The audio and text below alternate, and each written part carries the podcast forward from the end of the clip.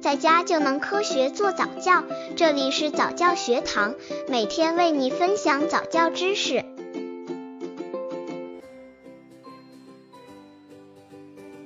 十二个月宝宝早教亲子游戏三，给宝宝讲故事。这个游戏培养倾听精神和情感的培养。经常给宝宝讲故事，有利于提升宝宝的听觉能力、倾听习惯以及语言符号识别能力，都有非常重要的作用。翻书的练习还可以刺激宝宝手指精细运动能力的发展。妈妈在讲故事的过程中自然流露出的情绪、情感，对于宝宝的情绪发展、社会交往技能的发展有很强的影响。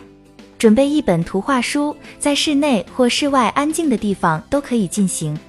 妈妈拿出一本书，对宝宝说：“宝宝看，妈妈这里有一本很好看的书，书上有小兔子、小草，还有大树。宝宝快来看一看。”给宝宝看图画书的封面，告诉宝宝这本书的名字。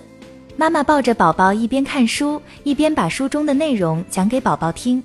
坐在妈妈的怀抱里听故事，带给宝宝的不仅仅是妈妈温暖的怀抱，同时还有书中故事带来的种种欢乐和新奇。在爸爸看报纸的时候，让宝宝一起看，给他读一读报纸上的大标题，让他看报纸上的大幅图片，熟悉图画和文字内容。刚接触早教的父母可能缺乏这方面知识，可以到公众号早教学堂获取在家早教课程，让宝宝在家就能科学做早教。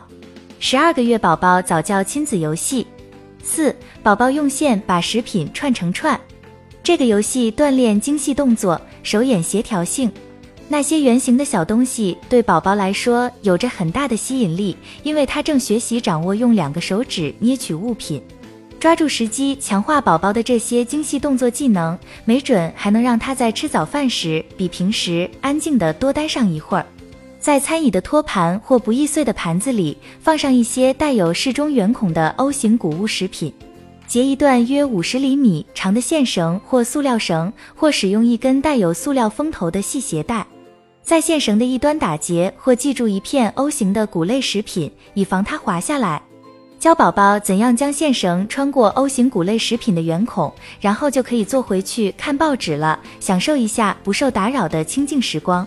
其他玩法，这个游戏中的线绳如果用糖绳来代替，会更有趣。等宝宝串完以后，就可以吃掉整根项链了。